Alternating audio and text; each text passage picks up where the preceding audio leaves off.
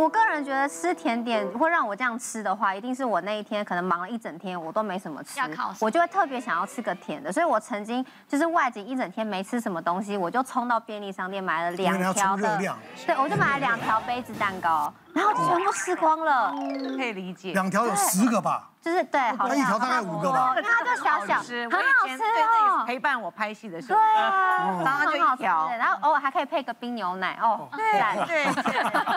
来看看啊。好。哎，想吃甜食代表缺。铬，铬也是微量元素。对，然后呢，恐怕会影响三高，还有代谢症候群。哦，很感谢医生今天告诉我们，真的很多很多负面的一个，真的是他的付出，让我们什么都可以讲了哈。是，就是这样。我们现在提到说，不管是三高啦、代谢症候群啊、糖尿病，就会讲到一个胰岛素的阻抗性，那就会提到说，那这个铬有什么关联性呢？铬是我们身体本来就很需要的一个微量元素，我们人体内大概是在八毫克了。那我们人体不能自己形形成哦，一定要靠补充的，一定要靠补充，我们要要靠额外补充。它在我们身体扮演的角色就是说，它帮助我们胰岛素去处理血糖，是一种促进剂。它跟胰岛素一起作用的时候，你发现它的效果可能放大了几倍，你都可以把血糖降下来。那如果相对你不够的话，你你的因为随着年纪的下降，你如果个元素越来越不够的话，你有可能将来你的这个你的这个呃糖尿的问题，血糖就控制不良，就就会就会出现了。那我就要讲的情况就是说，像我之前有有一个患者啊，就是这样，他呃他本来其实只体检当中只是血糖好像只有一点点的高，他没有特别特别的大的问题，他就知道说，哎，他稍微注意一下，他爸妈糖尿病，他自己心里有数。他说他营营养稍微自己就均衡一下，多运动就好。大家知道过去我们这两年，大家整个生活形态都改变了。我们有疫情之后，很多变静态的工作，还有比较没有办法去出门啦，去做一些活动什么的。那大家很喜欢怎么样团购？所以他加入了很多的群组。有一些群组他是在订饮料的，有一些群主是特别订甜点，有些群主是就 那他人缘很好，虽然有很多个群主都在里面，不要很忙哦。这哎哎，今天的这个甜点不错，他也订一个；今天饮料不错，他也订一杯。哎，晚上吃个炸鸡排不错，他也订。就群主人缘很好，订很多，那一直吃吃吃吃吃吃到今年初不对劲了，他觉得奇怪，他这样吃怎么最近体重在下降？哎呦，不太对哦。然后发现皮肤。状况不好，哎，今年冬天怎么一直湿，一直一一直湿的，他就是痒，所以看皮肤科，皮肤科医生说，那好吧，可能是过敏啊，皮肤老化什么，就再给他再用药，然后吃一阵子，皮肤状况又来了，要再吃不行，他说那你去医院检查一下，来医院抽血检查起来，果然就糖尿病了，糖化血红素八点多，因为血糖就飙很高，我就跟他讲说，你看你的症状就是你的体重好像开始在下降，明明你这样吃体重下降了，那皮肤状况不好，这这都是一个表现，我跟他鼓励说，你应该要赶快来控制血糖。一些药物的帮助，跟他饮食控制，血糖要改善，皮肤才会好。果然，他开始血糖进步之后，血糖皮肤就好了。所以我们在建议说，不管是你在针对你的血糖的控制的的族群或者什么的话，你要注意各的补充。所以很多现在大家标榜很多这个，不管是。呃，营养的补充品或者是专用的补充品都含铬元素的嘛，就是因为它真的是可以帮助我们血糖的调整跟血糖的的的缓解这样子。哦，铬，一般来说，铬在天然的食物里面蛮多都有的，像是鸡肉啊、牛肉，或者是花椰菜、胡萝卜、鸡蛋里面其实都有个。其实要到缺个不是那么容易的事情哦，所以其实大家也不要太紧张。但是的确，我们刚刚讲到甜食啊，呃，是现代人，我们台湾现代人其实我觉得是共通的问题，就大家对于糖、甜点太过依赖。那至于说，如果你真的有的时候因为心情啊，因为身体的营养等等的一些变化，真的很想要吃甜食的时候，其实还是有几个小技巧分享给大家。第一个呢，就是骗自己的嘴巴。怎么骗呢？就是你就选择代糖，像阿斯巴甜，比如说有一些咖啡店或者是有些超市是都有在卖。它吃起来嘴巴是甜的，但是呢，在身体不太会被吸收。嗯，所以其实它等于说骗了你的嘴巴，但是我们的身体其实不会比较不会受到这个代糖影响血糖啊，影响到我们的体重。所以其实它把被应用在一些血糖控制或者是减重的人，其实都有些人会使用代糖。但是的确还是国外有些研究发现，你当下使用代糖，可能五个小时之后，你吃真正含有甜的几率会更高。对，所以其实还是要看人啦。如果你本身用了代糖，哎，你接下来不会特别想要吃甜食，那代表哎可能你是适合的。但是如果你像有一些就那个碳酸饮料，它就是加代糖，喝了之后反而他更想要吃甜食，那你可能就对这个第一个方法，可能代糖就对你不是很适合。第二个方法呢，就是需要一段时间养成，但是是最理想的状态，就是当你真的想要吃甜食的时候，我们会建议尽量选择好一点的种类，像是便利商店都有卖的烤地瓜。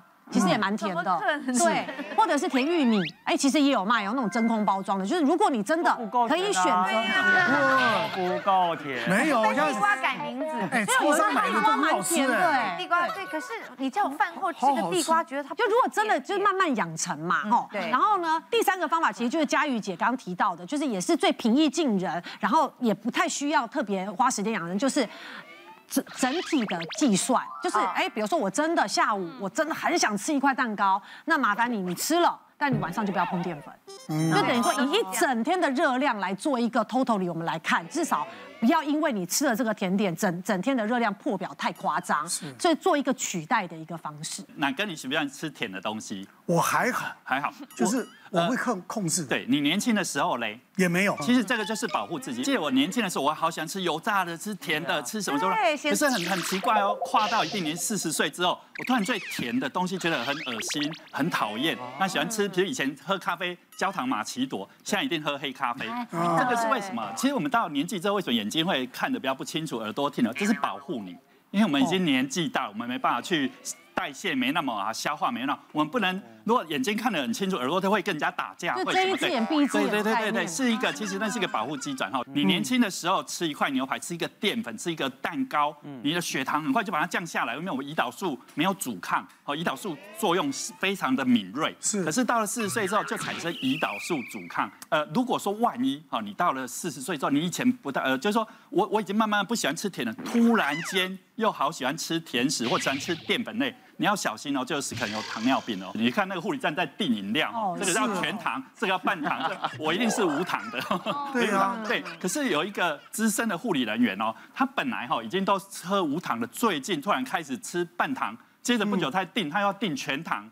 我就觉得他不大对劲，而且那个肚子慢慢大起来，脚开始细。我帮他验一下血糖，果然就糖尿病了。是哦，所以你如果说过了中年之后，你本来有一阵子不喜欢吃糖，最后开始就非常喜欢吃淀粉、吃糖，你要小心哦，赶快去一下空腹血糖，还有糖化血色素哈。我们空腹血糖正常应该低于一百叫正常，高于一百二十六就叫糖尿病。但是很多这个开始喜欢吃食是介于中间，就是已经高于一百。又还没有到一百二十，那叫代谢症候群。嗯，台湾每五个就有一个代谢症候群，这是我们台湾为什么糖尿病啊、高血压、喜肾这么高的原因。大家真的要戒掉这些糖的东西。其实现在手摇饮都会标示含糖量。那其实自从法规开始规定说这个手摇饮料店要标最高含糖量的时候，我就发现。